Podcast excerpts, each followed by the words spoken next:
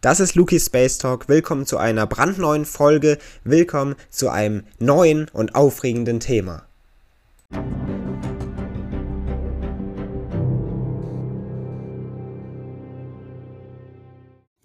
Unsere Sonne. Gar das Fundament und die Grundvoraussetzung für unser aller Leben auf der Erde. Sie ist wirklich wichtig und somit gar Hauptbestandteil der ganzen Menschheit. Unsere Sonne beginnt dabei in knapp dreieinhalb Milliarden Jahren mit einem so gesehen ziemlich schrecklichen Prozess, was uns zu der Frage bringt, wie auch der Titel dieser Folge ist, ob uns diese Sonne, die wir eigentlich ja so sehr brauchen und die eben Grundvoraussetzung für unser aller Dasein ist, vielleicht irgendwann vernichten. Denn in knapp dreieinhalb Milliarden Jahren und vielleicht etwas später sogar erst beginnt bei der Sonne ein etwas merkwürdiger Prozess, denn sie beginnt sich an der Oberfläche abzukühlen.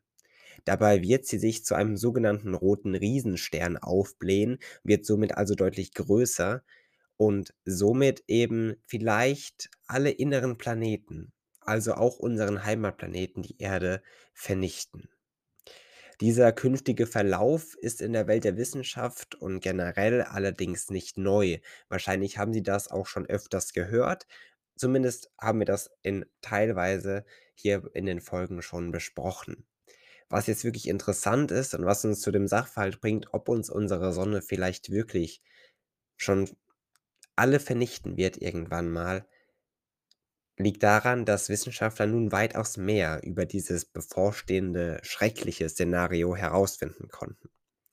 Schauen wir uns das Ganze mal in dieser heutigen Folge hier bei Luki's Space Talk mal etwas genauer an. Somit begrüße ich Sie sehr herzlich, liebe Zuhörer zu einer weiteren Folge hier zusammen. Astronomen haben nämlich etwas sehr, sehr Besonderes herausgefunden, was eben mit diesem zukünftigen Verlauf unserer Sonne zu tun hat. Sie haben nämlich den Zeitpunkt sowie den Verlauf dieser bevorstehenden Katastrophe genauer als je und im Detail bestimmen können. Das berichtet unter anderem auch die Weltraumbehörde ESA. Forscher verwendeten dabei die Daten des Satelliten Gaia. Und dieser ist in diesem Sachverhalt ziemlich, ziemlich wichtig, denn er beobachtet seit 2014, also nun seit knapp acht Jahren, mit mehreren Teleskopen Milliarden von Sternen. Oleg Rivey vom Observatorium Côte d'Azur in Frankreich erklärt dabei in diesem Zusammenhang Folgendes. Ich zitiere, erst wenn wir unsere Sonne verstehen, und es gibt noch vieles, was wir nicht über sie wissen, können wir überhaupt erst erwarten, all die anderen Sterne in unserer Milchstraße zu verstehen. Zitat Ende. Das heißt, die Sonne letztendlich im Zusammenhang zu vielen, vielen anderen Sternen das genauso zu betrachten, ist ziemlich, ziemlich wichtig, um letztendlich einmal über unseren Heimatstern, über die Sonne mehr herausfinden zu können und letztendlich aber auch, um mehr herausfinden zu können, was denn andere Sterne so in ihrem Leben noch vor sich haben oder schon hinter sich haben. Und somit kann man eben diese vielen, vielen Sterne letztendlich auch mit der Sonne vergleichen und so jeweilige Schlüsse ziehen. Es geht also letztendlich auch darum, neue Erkenntnisse zu gewinnen, was eben unter anderem durch den Satelliten Gaia möglich ist, da dieser ja die Möglichkeit bietet, so viele Sterne letztendlich zu untersuchen und somit auch zu vergleichen. Forscher müssen sich somit wiederum eine große Zahl sonnenähnlicher Sterne anschauen, um letztendlich auch wieder neue Erkenntnisse über einen besonderen Stern von diesen vielen herauszufinden. Genau Darum richten wir unseren Blick auf die Sonne, denn genau um diesen Stern soll es gehen. Wir sehen nämlich hier diesen Stern unserer Sonne zum heutigen Zeitpunkt ihrer Entwicklung, also knapp 4,57, man kann auch sagen knapp 4,6 Milliarden Jahre nach der Entstehung. Dabei soll die Beobachtung vieler unterschiedlich alter sonnenähnlicher Sterne es Astronomen letztendlich erlauben, die Entwicklungsgeschichte unserer Sonne vorherzusagen. Einerseits, was in der Vergangenheit schon passiert ist und natürlich andererseits, was der Sonne in Zukunft noch bevorstehen wird. Die Gaia-Daten, die wir jetzt schon erwähnt haben, bieten somit offensichtlich genau diese Möglichkeit, denn sie erfassen neben der Bewegung von Sternen eben auch die Größe, die Temperatur, sowohl die Masse als auch die chemische Zusammensetzung der jeweiligen vielen Sterne. Eine genaue Analyse dieser Daten soll natürlich dann helfen, eben diese vielen Sterne mit der Sonne vergleichen zu können. Astronomen können nämlich die Art des Sterns und die Ähnlichkeit zur Sonne und somit auch das Alter jeweiliger Sterne bestimmen. Und genau durch diese Daten, die offensichtlich also ziemlich wichtig und lukrativ sind, kann man letztendlich diese vielen, vielen Sterne mit unserer Sonne vergleichen. Somit werden in diesem Forscherteam mit Grivet und Kollegen eben aus Frankreich erste Schritte zur Erforschung eingeleitet bzw. wurden schon durchgeführt.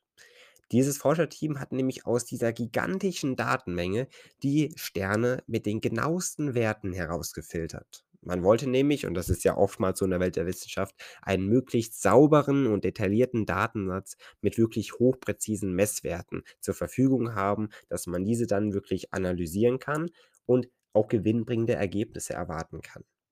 Das Forscherteam konnte in einem zweiten Schritt dann Sterne herausfiltern, die bezüglich ihrer Masse und ihrer chemischen Zusammensetzung unserer Sonne gleichen. Und das wirklich Wichtige jetzt und das Interessante hierbei ist, dass diese Sterne zwar unserer Sonne ähneln, aber höchst unterschiedlich alt sind. Manche etwas jünger, manche etwas älter, manche deutlich älter und sowohl als auch manche deutlich jünger eben. Solange die Sterne dann in ihrem Inneren noch Wasserstoff zu Helium verbrennen und somit Strahlung erzeugen, ändert sich logischerweise ihre Masse und auch ihre Zusammensetzung geringfügig. Was aber zunehmend deutlich, auch teilweise, zwar langsam, aber letztendlich deutlich, ist die Größe und Temperatur jeweiliger Sterne über den ganzen Entwicklungszeitraum. Was festzustellen ist also, dass diese Sterne, die eben genau dieses Muster verfolgen, der Sonne ähneln. Das heißt, ein ähnliches Szenario bzw. eine ähnliche Entwicklung könnte also auch der Sonne bevorstehen. Das Interessante nun ist, warum man das so sicher sagen kann, ist, dass diese Sterne, die so deutlich der Sonne ähneln, unterschiedlich alt sind. Und so konnten Wissenschaftler letztendlich also die zeitliche Entwicklung dieser Sterne und somit so auch den zeitlichen Verlauf unserer eigenen Sonne, unseres eigenen Heimatsterns bestimmen.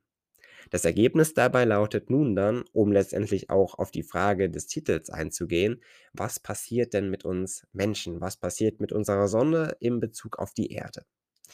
Hier konnte herausgefunden werden, dass wenn die Sonne 8 Milliarden Jahre alt ist, also noch ein gutes Stück in der Zukunft, äh, eine Oberflächentemperatur von einem Maximalwert erreicht. Dieser ist dabei sogar nur knapp 20 Grad höher als der heutige Wert. Heute haben wir einen Wert von knapp 6045 Grad Celsius. Das heißt, nur 20 Grad höher, das hört sich vielleicht nicht viel an, aber letztendlich ist das charakteristisch für den weiteren Verlauf der Sonne. Im Folgenden, also wenn dies in, bei einem Lebensraum von 8 Milliarden Jahren eben diese Maximaltemperatur erreicht ist von der Sonne, beginnt diese sich im Folgenden abzukühlen und dann letztendlich zu einem roten Riesen aufzublähen. Und dann wird es natürlich für unsere Erde und für uns Menschen ziemlich, ziemlich gefährlich. Und letztendlich ist das eines der möglichen Ende, wie unsere Menschheit bzw. unser Heimatplanet untergehen kann und wird. Erst wenn im Inneren der Sonne nämlich keinerlei Kernfusion mehr stattfindet und das geschieht oder wird geschehen in einem Alter von 10 bis 11 Milliarden Jahren, fällt der dann rote Riese eben zu einem gerade einmal erdgroßen weißen Zwergstern zusammen, wird also deutlich, deutlich kleiner. Und dieser weiße Zwerg eben wird dann über Milliarden von Jahren langsam abkühlen. Was der Sonne also bevorsteht, wusste man teilweise schon. Jetzt hat man wirklich ziemlich genaue Daten und kann ziemlich, ziemlich genau voraussagen, wann etwas wie geschehen wird. Dank Gaia, dem Satelliten und dank unserem Forscherteam. Zudem lässt sich sagen, dass aus den vielen gesammelten Daten dieses offensichtlich gute Forscherteam Daten herauspickte, die letztendlich auch bezüglich Temperatur und der Größe der Sonne ähneln. Und somit befinden sich diese analysierten Sterne auch etwa im gleichen Alter wie unsere Sonne. Ein weiterer möglicher Vergleichsfaktor also. Insgesamt fand man hier nämlich knapp 5883 nach diesen Rubriken sonnenähnliche Sterne. Und das Interessante jetzt an dieser deutlich langen Liste offensichtlich, mehr als fast knapp 6.000 Sterne hier, die der Sonne in diesen Rubriken ähneln, hat man herausgefunden. Und das ist jetzt ziemlich wertvoll in der Welt der Wissenschaft. Denn Beobachtungen dieser Sterne können einige fundamentale und ziemlich spannende und interessante Fragen beantworten, die letztendlich darum gehen, wie normal oder besser gesagt durchschnittlich unsere Sonne ist. Letztendlich geht es damit auch um Fragen, ob die Entstehung von Leben auf der Erde wirklich so einzigartig ist, weil die Sonne besondere Eigenschaften besitzt oder ob wir einfach nur eine Zivilisation sind bei einem durchschnittlichen Stern. Letztendlich geht es auch um diese Fragen, die letztendlich natürlich ziemlich, ziemlich interessant sind, denn sie bringen wieder Fragen auf, ob es noch andere mögliche Lebensformen im Universum gibt, vielleicht sogar in unserer Nähe, wer weiß das schon. Und genau deshalb ist letztendlich auch die Untersuchung dieser vielen, vielen Sterne durch Gaia und durch mehrere Forscherteams in Bezug auf unsere Sonne so wichtig und so wertvoll. Letztendlich lässt sich jetzt nun am Ende sagen dieser Folge, dass der Sonne offensichtlich ein schreckliches Schicksal bevorsteht.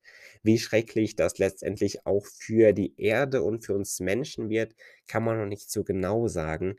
Eine Analyse der Entwicklung der Sonne und ähnlicher Sterne die wirklich sich in vielen Rubriken dann ähneln, ist auf jeden Fall ziemlich wichtig, um eben einen wirklich haargenauen Verlauf über die weitere Entwicklung der Sonne letztendlich herausgeben zu können.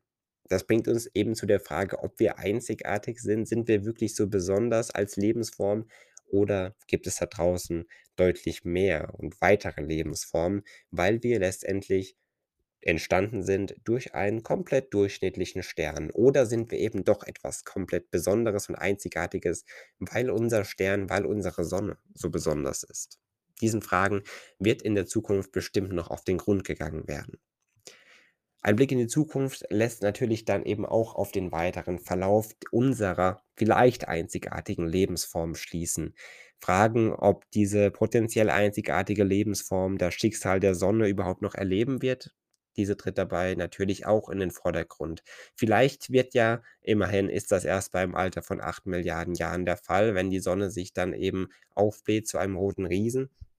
Oder wird davor noch etwas weitaus Schlimmeres mit der Menschheit geschehen? Werden wir uns vielleicht selbst vernichten oder durch einen weiteren Kometen und Asteroideneinschlag komplett vernichtet werden? Oder werden wir vielleicht sogar bei einem Sonnenalter von 8 Milliarden Jahren noch existieren als Menschheit? Und in welcher Form? All diese Zukunftsfragen sind natürlich hochinteressant und wir können in der Zukunft auf jeden Fall gespannt sein, wie wir uns als komplette Menschheit weiterentwickeln werden und wie unser aller Leben weitergehen wird. Diesen vielen Fragen, mit diesen wollen wir uns natürlich auch hier weiter in Luki Space Talk beschäftigen, wenn wir uns eben mit Themen rund um den Kosmos und die Erde beschäftigen. Falls diese Folgen in der Woche aber nicht reichen, immerhin gibt es jede Woche Sonntag eine neue Folge. Aber falls Ihnen das nicht genug ist, dann empfehle ich Ihnen gerne mein Buch Eine Reise durch den Kosmos. Hier blicken wir letztendlich auch auf das Ende des ganzen Universums. Falls Sie das interessiert, schauen Sie natürlich vorbei. Ziemlich, ziemlich interessant, wie unser aller überhaupt möglicher Lebensraum irgendwann zu Ende gehen wird. Schauen Sie gerne vorbei, auf Amazon verfügbar und in ausgewählten Buchhandlungen. Ich würde mich sehr freuen, wenn Sie eine Reise durch den Kosmos mit mir unternehmen. Eben mit meinem Buch. Natürlich können Sie auch am kommenden Sonntag ganz gerne hier wieder einschalten bei Lucky Space Talk, wenn wir uns mit einem weiteren spannenden Thema rund um unser Universum beschäftigen. Bis dahin, ich wünsche Ihnen eine schöne Woche und wir hören uns dann eine, einerseits bei meinem Buch und bei der nächsten Folge. Bis dahin, machen Sie es gut. Bis bald.